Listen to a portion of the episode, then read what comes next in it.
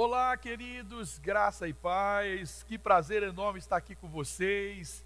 Eu, filho dessa casa, né, me sinto muito honrado por esse convite, estar com vocês nesse é, embaixadores do reino. Que alegria enorme. Obrigado, pastor Paulo, obrigado, pastora Helenice e os organizadores. Obrigado mesmo. E eu gostaria até de, de fazer mais agradecimentos, mas o nosso tempo é curto, né? E eu quero dar um, um bom dia ou boa tarde. Aqui no Paraná, né? É, o, o, o, o, boa tarde é só depois que você almoça, né? Então, não sei se você já almoçou agora. Talvez estamos aí entre meio-dia e 13 horas. Eu, eu não almocei ainda, tá bom?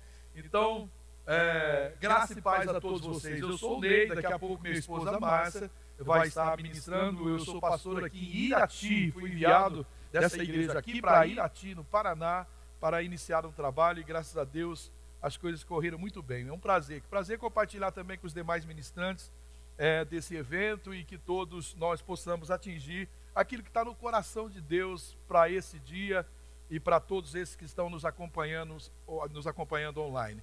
Deus abençoe a todos e vamos lá. Eu, o tema da, da, da minha ministração é a Viva-nos Espírito Santo. Em Isaías, no capítulo 61, nós vamos ler de 1 a 4, que diz assim: o Espírito do soberano, o Senhor, está sobre mim, porque o Senhor ungiu-me para levar as boas notícias aos pobres, enviou-me para cuidar dos que estão com o coração é, quebrantado e anunciar a liberdade aos cativos e libertação das trevas aos prisioneiros, para proclamar o ano da bondade do Senhor e o dia da vingança do nosso Deus, para consolar todos os que andam tristes e dar a todos os que choram em Sião é, uma bela coroa em vez de cinzas, e óleo de alegria ao invés de pranto, e um manto de louvor ao invés de espírito deprimido. E escute isso aqui, querido. Eles, esses então alcançados, serão chamados carvalhos de justiça, plantio do Senhor para manifestação da sua glória eles reconstruirão as velhas ruínas e restaurarão os antigos escombros, renovarão as cidades arruinadas que têm sido devastadas de geração em geração.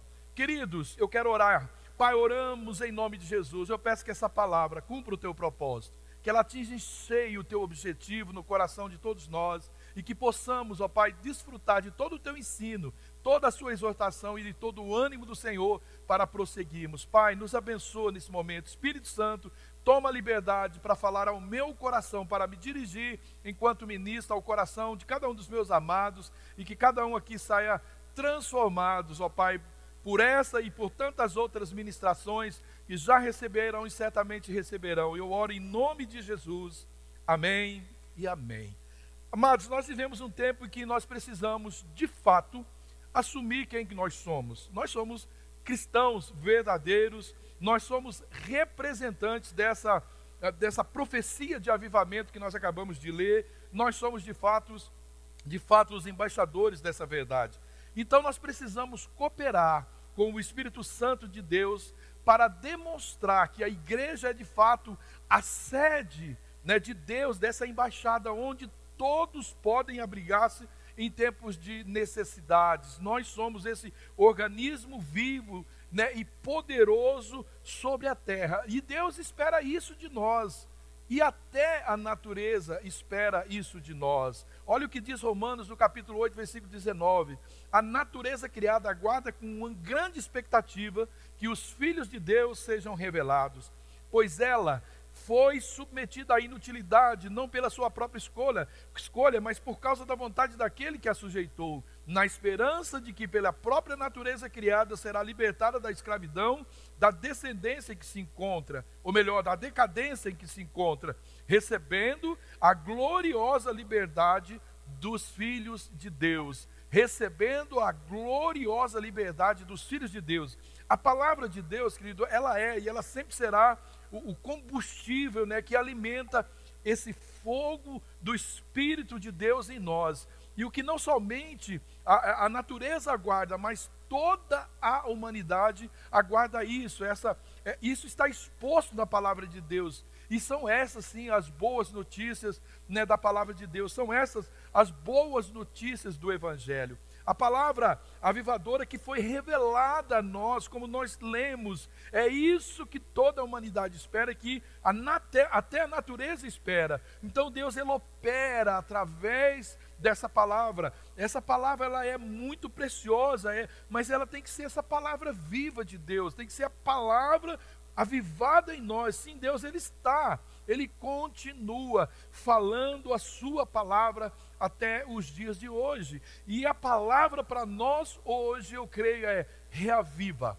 Reaviva, essa é a palavra que eu quero dar para você. E os verdadeiros avivamentos, eles sempre foram marcados por gritos, mas não sem antes ouvirmos os gritos que estão ouvindo o juízo de Deus sobre a terra. E só depois é que vem os outros gritos, os gritos de gratidão, os gritos de aleluias, né, os gritos de os brados aí de louvores, porque uma coisa, querido, é muito certa. Como é que nós vamos entender o que é ser perdoado se nós nem ainda entendemos ou sabemos o, né, o que é ser culpados? Nós precisamos primeiro ter essa concepção.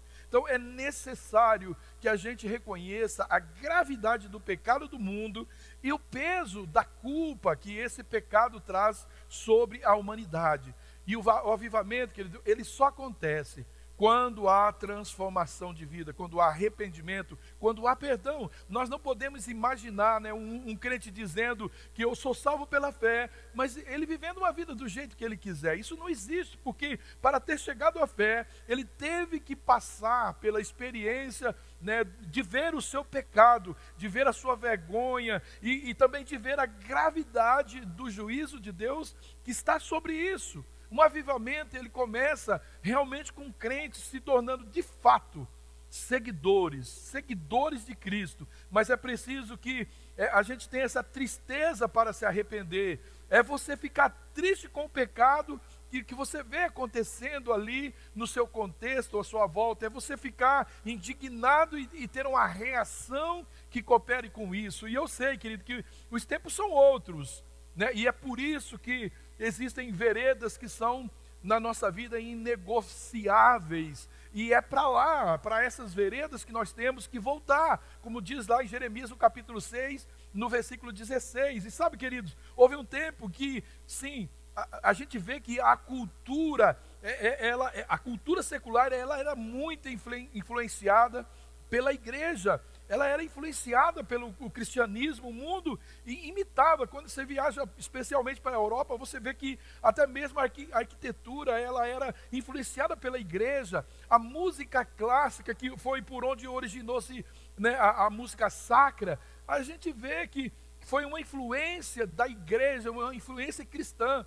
A igreja ela sim, ela estabelecia aquele paradigma cultural naquele tempo, querido. A igreja, ela influenciava e isso trouxe uma revolução na cultura daquela época. E agora, querido, o que é que nós podemos dizer quanto a isso? Não tem nenhuma coisa que acontece no mundo que não chegue na igreja, mais cedo ou mais tarde, isso está chegando na igreja. São as roupas, a, a, forma de relacionar, namoro, vícios e até aquelas músicas muito estranhas, né?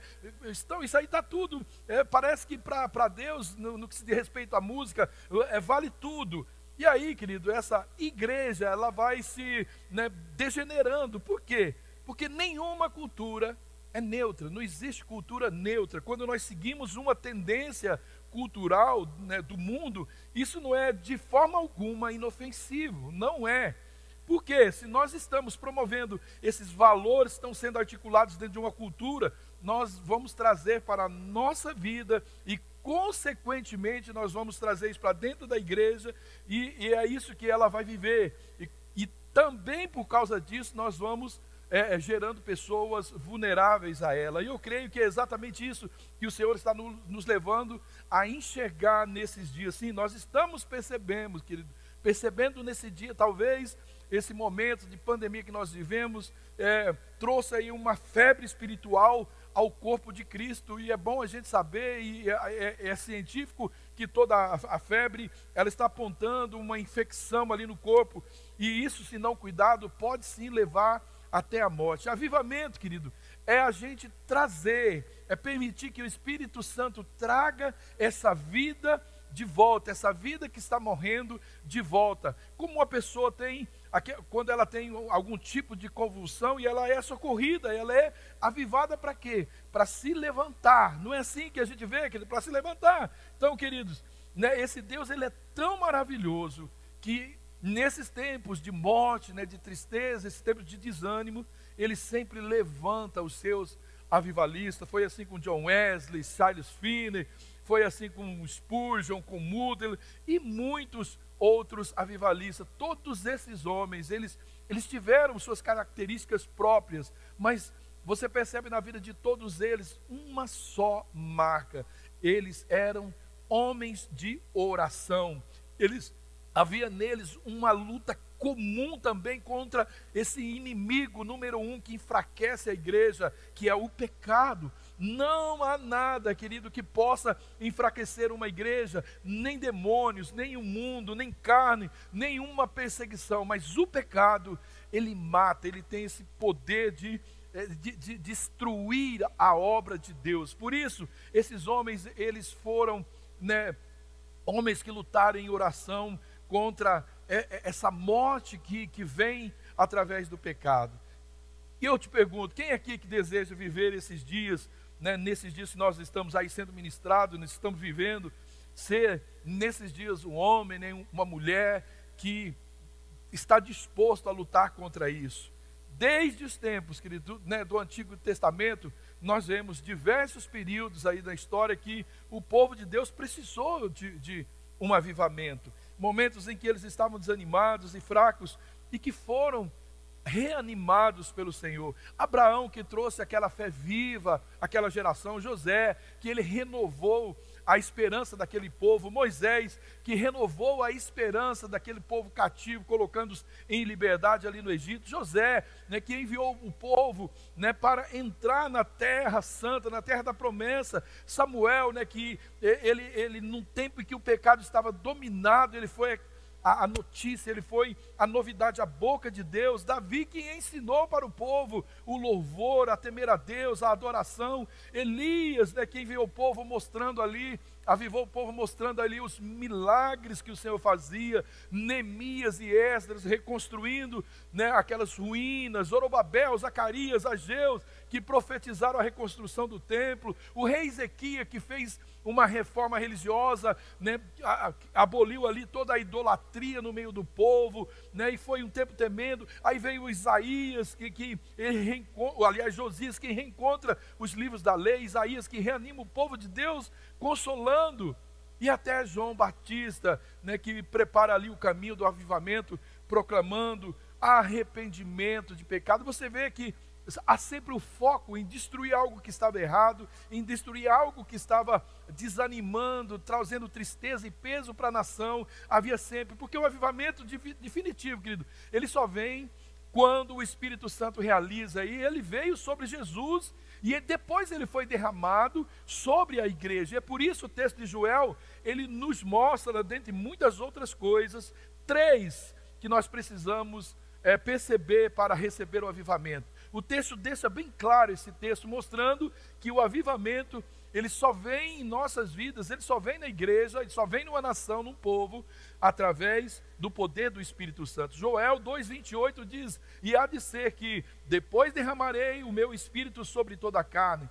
Os vossos filhos e vossas filhas profetizarão, os vossos velhos terão sonhos e os vossos jovens terão visões. Como é que eu posso, como que eu posso preparar esse caminho para o avivamento.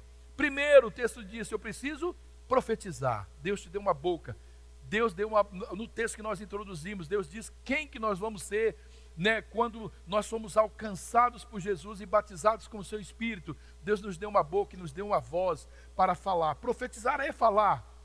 Mas não é falar o que nós estamos vendo, porque tem muita gente olhando para o que está vendo, o contexto né, ruim, o contexto negativo, e fica reclamando sobre isso. Não, mas é a gente falar o que a gente crê, como Ezequiel fez diante ali daquele vale de ossos secos. Ele creu, ele creu, ele disse, era segundo a sua palavra. Não é o que estou vendo, é o que o Senhor falou que vai acontecer. Isso é que eu vou falar. Lá em Ezequiel 37, você pode ler isso com mais detalhe. Com Jesus também diante de Lázaro. Sabe, ele, ele conhecia o que o pai pensava a respeito daquilo. Ele disse, eu sei que o Senhor me ouve em tantos outros milagres. Então Jesus declarava aquilo que sabia que o pai estava ouvindo. A sua boca que deve falar aquilo que Deus ouve, você deve profetizar isso. O segundo passo para a gente preparar o avivamento é sonhar. Ele diz que, que os velhos, por que, que ele diz velhos? Para nos dizer que nunca é tarde, querido. Nunca é tarde, você talvez se perdeu a dizer, ah, já está tarde para eu sonhar, construir alguma coisa. Nunca, nunca é tarde. Eu estou com quase 62 anos, estou bombando, estou sonhando, e eu sei que coisas vão acontecer, coisas tremendas ainda. Deus vai usar minha vida, ainda tenho tempo, tenho lenha para queimar ainda, querido. Sonhar, querido, é imaginar. É contemplar, querido, com a mente pela fé. É como José que sonhava com aquela liderança ali do seu povo em Gênesis 37. Quais são os sonhos que você esqueceu? Quais são os sonhos que você tinha no coração, que talvez você perdeu, você esqueceu. Querido, volte, querida, volte a sonhar. Sonhe com a sua família, sonhe com a sua empresa, com o seu trabalho, sonhe com o seu futuro, sonhe com a, com a igreja, com o ministério poderoso. Não! Como é que eu posso preparar, querido, o caminho para o avivamento? Outra coisa é ver. Os vossos jovens terão visões, visões, sem visão, a gente não vai a lugar nenhum. Ver significa, ou, ou ter essa visão significa é, viver uma vida espiritual, uma vida, uma visão que vem de Deus. É, é, é também contemplar antecipadamente essa consumação dos nossos sonhos.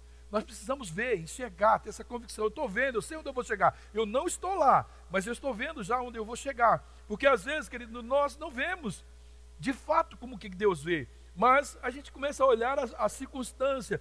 Às vezes o orgulho entra, às vezes nós pegamos alguma coisa que conquistamos e achamos que somos alguma coisa. Lembra de Geazi lá no livro né, segundo a Reis, no capítulo 4, a partir do 35, aliás, do 31, que ele foi colocar aquele bordão sobre aquele menino, dizendo: Ah, não aconteceu nada. Ele chegou para né, o seu professor, né, para o seu profeta, e não aconteceu nada.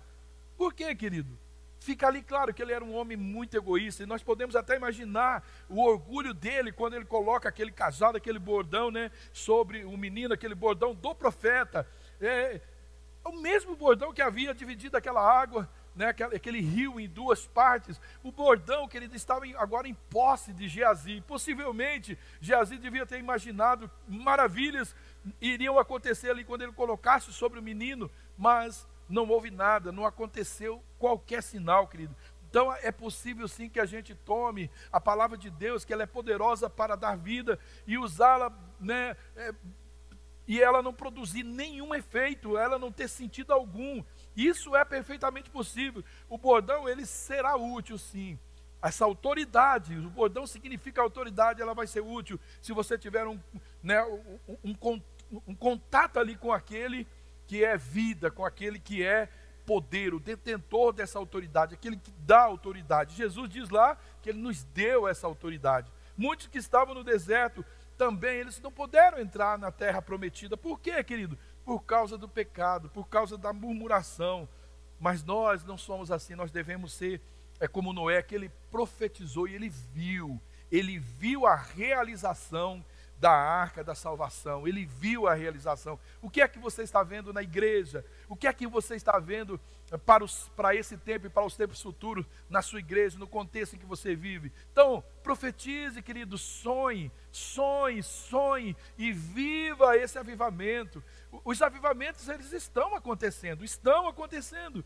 E é por isso que nós acreditamos, sim, querido, que Deus, Ele tem um avivamento. Tem um avivamento para Santa Bárbara, tem um avivamento para você aí, né? não importa de onde que você seja, onde você está ouvindo essa mensagem, Deus tem um avivamento para sua casa, Deus começa um avivamento na sua vida, Deus começa um avivamento naquele meio cultural que você vive, na sua nação, no seu estado, Deus pode começar um grande avivamento a partir de você, então creia nessa palavra, que Deus tem um avivamento para você, né? Igreja de Santa Bárbara, né? Estado de São Paulo, Deus tem um avivamento para o Brasil, Deus tem um avivamento para o mundo. Um, avivamento ele, ele deve, ele tem que ser fruto de oração. E para acontecer, querido, a transformação na nossa vida espiritual, é necessário estarmos buscando e estarmos orando continuamente. Se nós estivermos assim, nunca vai faltar arrependimento, contrição no nosso coração. Ou seja, um avivamento, querido, ele, ele, ele é uma forma,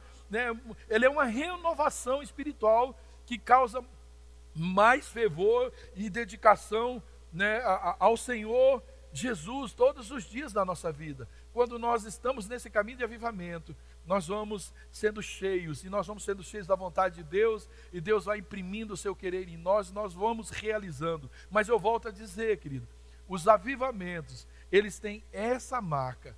Nunca perca isso na sua vida. Todo avivamento, ele precisa ter essa marca. A oração, e uma luta contra esse inimigo número um da nossa vida e que enfraquece muito nós e atinge a igreja, o pecado. Isso, querido, mata, mata qualquer avivamento. Pecado é morte, o pecado gera morte. Graças a Deus que em Cristo nós fomos ressuscitados. E agora a morte não tem mais, o, o, pecado não tem mais poder sobre as nossas vidas. Então, não há nada, querido, sempre tem isso em mente, não há nada que possa enfraquecer uma igreja, nem demônios, nem mundo, carne ou perseguição, mas é o pecado que mata, sim, a obra de Deus. Nós vivemos, sim, querido, nesse tempo de derramamento do Espírito Santo sobre a igreja. E somente Ele poderá nos fazer profetizar. Somente Ele pode nos fazer crer nessa palavra. Somente Ele pode nos fazer sonhar e ver esse avivamento acontecendo a partir de nós e tocando a igreja. Repito o texto de Joel 2,28. E há de ser que depois derramarei do meu espírito sobre toda a carne, e os vossos filhos e vossas filhas profetizarão e os vossos velhos terão sonhos, e os vossos jovens, jovens terão visões. Se é isso, querido, que você está buscando para a sua vida, certamente é isso que você vai ter na sua vida, porque Deus, né, fala que nós, mesmo sendo maus, nós sabemos dar boas coisas aos nossos filhos, Quanto mais ele, se a gente pedir peixe, ele não vai dar uma cobra, se pedir pão, ele não vai dar de maneira nenhuma uma pedra para nós. Então, nós, o que precisamos mais do que tudo na nossa vida, querido, é entrar nesse ambiente secreto, nesse ambiente de oração e buscarmos a Deus para Ele mostrar na nossa vida, Pai, o que há em mim que impede né, o, esse avivamento, o que há em mim que impede que eu seja um influenciador dessa cultura, o que há em mim que ainda me atrai para as coisas que roubam o meu tempo, roubam as minhas finanças, roubam os meus valores, aquilo que está impedindo de que eu me aproxime mais do Senhor para ser é, essa embaixada, esse lugar de segurança, esse embaixador, sabe, querido? Isso é tão tremendo, isso é tão tremendo, é, é esse tema é tão poderoso. Um, um, embaixador, querido, ele é algo, ele é alguém que representa uma outra nação. E observe, que aonde ele está embaixado, o lugar onde ele atua, é um território né, daquela nação que ele representa. Ninguém pode invadir aquele lugar. Nós somos embaixadores, nós estamos em um lugar onde Deus nos colocou. Você está aí, não é por acaso. Você é o embaixador desse lugar. Você representa a nação. Deus diz que nós não somos desse mundo, nós somos peregrinos aqui nesse mundo. E você está aí como embaixador, um representante. Ninguém pode tocar, ninguém pode invadir esse lugar. Você né, está aí chancelando as coisas de Deus. Isso é tremendo demais. Então permaneça, querido. Permaneça nessa fé. Busque, acredite. Deus fará coisas tremendas na sua vida. A partir de você, grandes coisas acontecerão. Se você orar, se você crer, se você buscar, se você se arrepender, se você confessar, então Deus vai te ouvir, Deus vai derramar uma bênção tal que sobre ela virá maior abastança e a sua vida será né, um, um, um, uma embaixada para que outros venham buscar socorro, refrigério, venham procurar proteção. Então eu te abençoo com essa palavra, eu abençoo a sua vida e a sua casa. Eu quero encerrar orando é, pedindo para que Deus nos leve a esse lugar tão desejado pelo coração dele, esse lugar de maior necessidade sobre essa terra.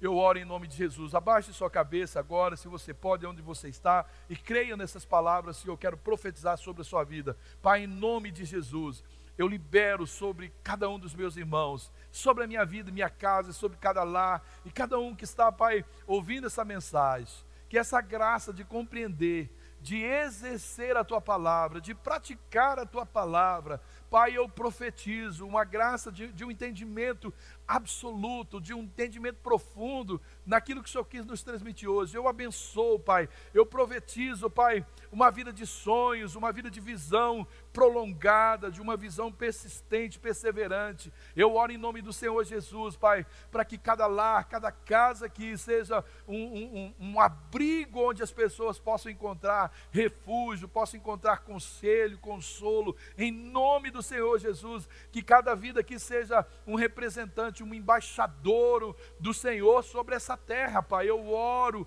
em nome do Senhor Jesus e eu abençoo essas vidas para que elas prosperem em tudo quanto fizer, para a glória de Deus Pai. Eu oro em nome de Jesus. Amém e amém, queridos. Deus abençoe. Fiquem com Deus. Né? Estou morrendo de saudade. Eu não fui pessoalmente aí para estar é, na igreja ministrando, queria muito, mas há um movimento aí é, de, de, para, de, de, paralisia, né, ou de, de, greve de, caminhões, eu fiquei meio receoso de, de encontrar uma dessas barreiras, ficar complicado, mas do mesmo jeito a mensagem foi transmitida. Eu agradeço muito. Agora vai vir aí uma, a pessoa mais linda da minha vida, mais preciosa da minha vida, minha esposa, a Márcia, muito querida, que eu amo demais, demais. Deus abençoe e que a palavra dela possa continuar ministrando aos nossos corações. Fiquem na paz, fiquem com Deus e muito obrigado. Beijo a todos. Olá, graça e paz. Que prazer estar com vocês, povo de Deus de Santa Bárbara do Oeste, região.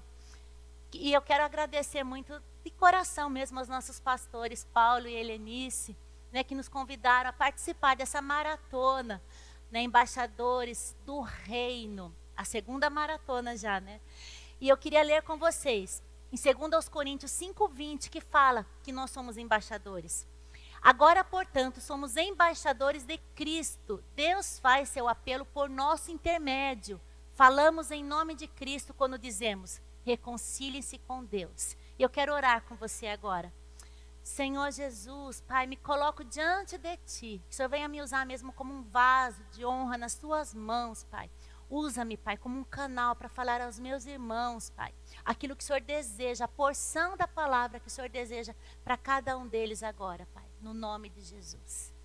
Gente, um embaixador é um representante né, oficial de um país em outra nação. Né, como cristãos, nós somos embaixadores de Cristo aqui. Nossa missão aqui é pregar a mensagem de reconciliação ao mundo, como ele fala, quando dizemos, né? Reconciliem-se com Deus. Olha que privilégio, gente, que tremendo isso. E para a gente fazer esse papel aqui neste mundo, nesta terra, com eficácia, nós devemos nos manter em santidade, não devemos fazer assim de qualquer jeito, não devemos levar o evangelho de qualquer jeito, né? Mas temos que ter zelo naquilo que Deus nos deu nas nossas mãos.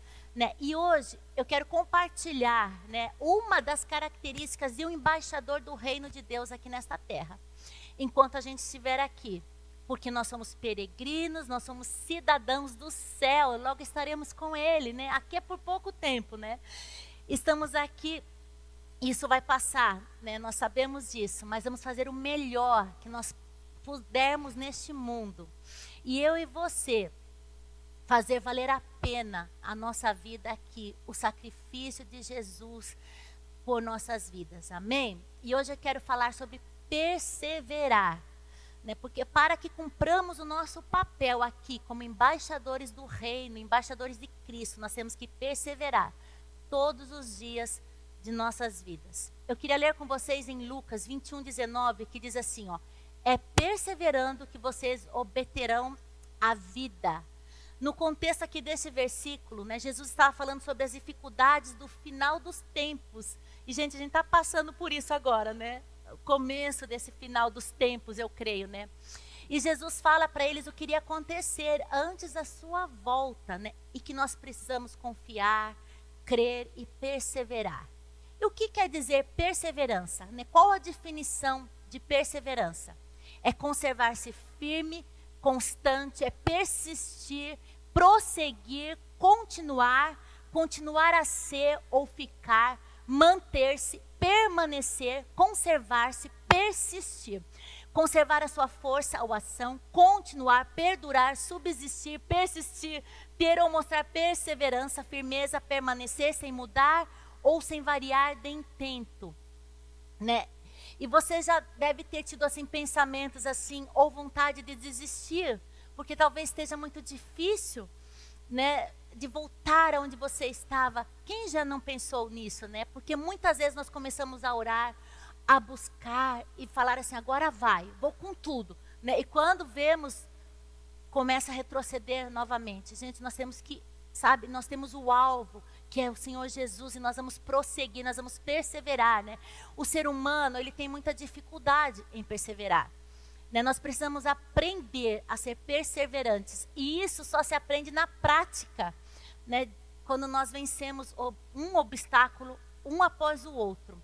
Em Apocalipse 3:21 diz assim, ó: "Ao que vencer, né? Ao que vencer lhe concederei que se assente comigo no meu trono, assim como eu venci e me assentei com meu Pai no seu trono". Então nós vamos vencer porque nós somos mais que vencedores. Então eu queria falar sobre dois homens da Bíblia que a gente vê que eles perseveraram muito.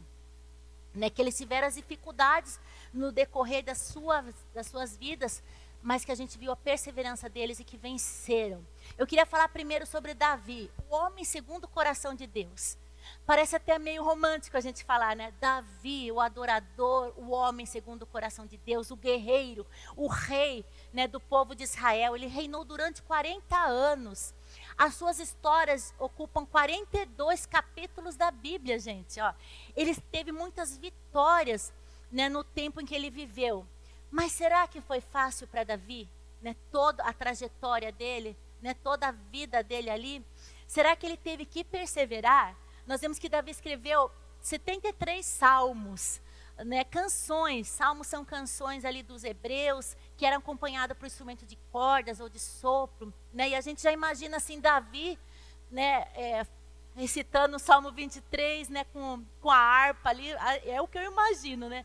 Mas será que a gente só vê Davi dessa forma? Será que ele teve que lutar?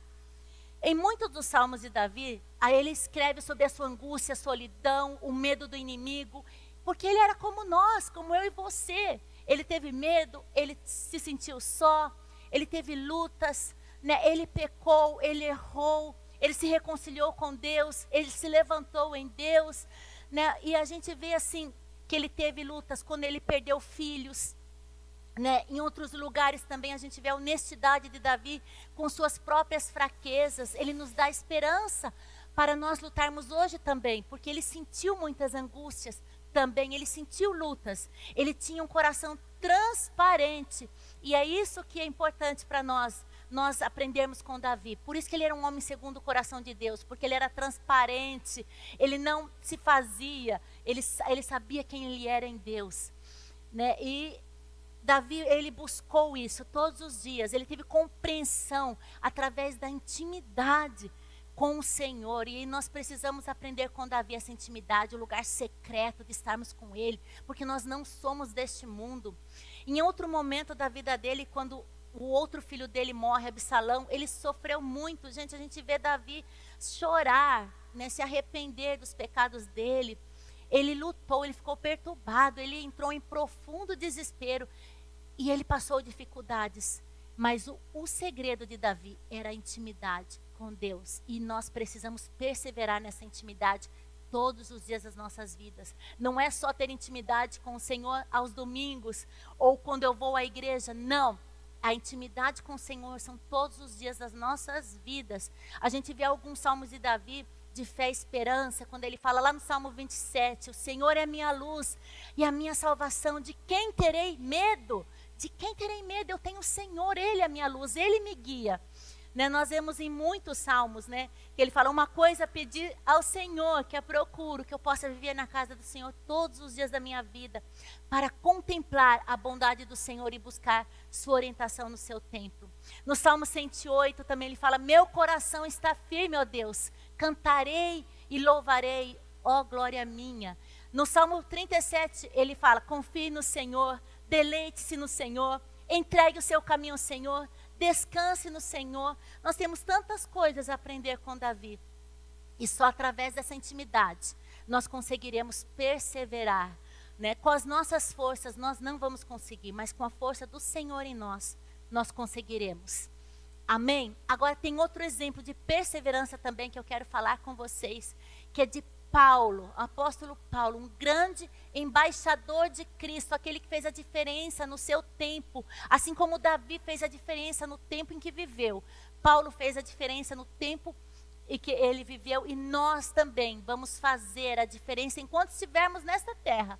Nós seremos embaixadores de Cristo e vamos mostrar quem Jesus é através das nossas vidas. Gente, é um privilégio isso para nós é uma responsabilidade, mas também é um privilégio, é um presente do Senhor que Ele nos deixou né, para esta vida. É, a gente vê que Paulo escreveu 13, 13 livros no Novo Testamento, ele contribuiu para a expansão do reino. Né, ele nos ensina tantas coisas, gente. Os ensinamentos que ele nos deixou são preciosidades, mas ele passou também por muito sofrimento em todos os lugares, gente. em todos os dias. Ele corria risco de vida por causa do evangelho né, de perseguidor de Cristo, né, aos cristãos, ele foi o maior dos cristãos, né? Aquele que fala assim: "Sede meus imitadores, assim como eu fui de Cristo", né? E ele era um representante de Deus aqui nessa terra, como eu e você. Mas vemos na vida dele a alegria de servir ao Senhor, o prazer de servir ao Senhor. Isso é um segredo também. Não faça as coisas para o Senhor, como embaixador nessa terra, assim com peso. Não. Mesmo no sofrimento, mesmo nas aflições, mesmo com dificuldades, faça com prazer, porque Ele merece todo o nosso louvor, né, toda a nossa adoração, toda a nossa vida ao seu altar. Filipenses 4,4, ele fala assim, gente, em meio às guerras, né, em meio às lutas, alegrai-vos sempre no Senhor. Outra vez digo, alegrai-vos. Gente, levante a cabeça. Você é um embaixador de Cristo. Alegre-se naquilo que você tem. Olhe com fé para as dificuldades e não naquilo que você está vendo. Não olhe para as adversidades, para as circunstâncias, mas olhe para o alvo, que é o Senhor Jesus. Em Romanos 8,35, Paulo escreve também: Quem nos separará do amor de Cristo? Ninguém pode nos separar desse amor. Esse amor é tremendo. Esse amor foi o sangue ali derramado naquela cruz por mim e por você. Romanos 8 também, 38, 39, ele fala: nem a morte, nem a vida, nem os anjos, nem os principados, nem as potestades, nem o presente, nem o porvir, nem a altura, nem a profundidade, nem alguma outra criatura pode nos separar do amor de Deus que está em Cristo Jesus, nosso Senhor. Nada pode nos separar desse amor. Então a gente vê a perseverança desse apóstolo, desse homem, que ela, ele era exemplo para todos ali que estavam com ele. E a gente vê ele escrevendo para Timóteo, né, o discípulo dele, né, filho ali na fé. Ele diz assim, no segunda carta a Timóteo 3,10, mas você tem seguido de perto o meu ensino. Timóteo, você está comigo em todo o tempo, você tem visto o que eu tenho ensinado. Você tem visto a minha conduta, o meu propósito, a minha fé, a minha paciência, o meu amor, a minha perseverança. Nós temos que ser perseverantes, porque aqueles que estão conosco estão vendo se a gente está perseverando, estão vendo o nosso ensino, a nossa conduta, o propósito que nós temos em Cristo e principalmente o amor ao Senhor. E nós sabemos, como embaixadores de Cristo, nós sofreremos perseguições, sim, nós sofreremos aflições, sim. Jesus falou que nós sofreríamos, teríamos aflições nesse mundo, mas ele diz para a gente ter bom ânimo, que ele venceu o mundo e nós somos vencedores através dele. E isso, gente, é algo natural, essas perseguições, né, essas aflições. Mas o desafio é permanecer firme, assim como Davi falou: firme está o meu coração. É permanecer firme em meio a todas essa, essas aflições. E o embaixador de Cristo sabe bem quem ele é. Paulo sabia quem ele era. Ele tinha identidade firmada em Deus, assim como eu e você temos que ter essa identidade. Eu sei quem eu sou em Cristo. Sou filha amada, sou filha preciosa e ele está a meu favor, ele está à frente. Ele luta as minhas guerras, ele vai à minha frente, né? Assim como Davi fez quando foi lutar ali contra Golias, o gigante. Ele falou assim: "Quem é esse incircunciso filisteu para afrontar o exército do Deus vivo?" Né? Em Cristo nós somos mais que vencedores. Davi sabia quem ele era. Paulo sabia quem ele era em Cristo. Eu e você, nós precisamos saber quem nós somos em Cristo, ter a identidade firmada no Senhor. E Paulo, Paulo quem escreveu em Romanos, mas em todas essas coisas somos mais que vencedores por aquele que nos amou. Agora você talvez esteja pensando, quem sou eu perto de Davi, né? Homem segundo o coração de Deus. Ou o apóstolo Paulo, esse homem valoroso, quem sou eu? Todos nós temos valor. O Senhor morreu por mim e por você. Nós temos um valor inestimável diante de Deus. E Timóteo, eu creio, pensava também dessa forma, como muitas vezes nós pensamos, né? Quem sou eu? Eu sou menor também, né? E Paulo encoraja a perseverar e a não desistir. Ele encoraja ele a não duvidar da sua capacidade, porque a capacidade vem do céu, vem de Deus. Primeira carta a Timóteo 4,12, Paulo diz a ele: ó, ninguém o despreze pelo fato de você ser jovem, mas seja um exemplo para os fiéis na palavra, no procedimento, no amor, na fé e na pureza. Todos nós, sendo jovem, criança, adulto, adolescente, é, idoso, nós somos do Senhor e nós podemos ser usados por Ele. Né? Todos nós, lembre-se, você e eu somos embaixadores do reino nesta terra nós temos um propósito, um plano de Deus para viver aqui. Deus tem algo tremendo para a sua vida, Deus tem algo tremendo para a minha vida e nós vamos, nós vamos cumprir o que Deus tem para nós.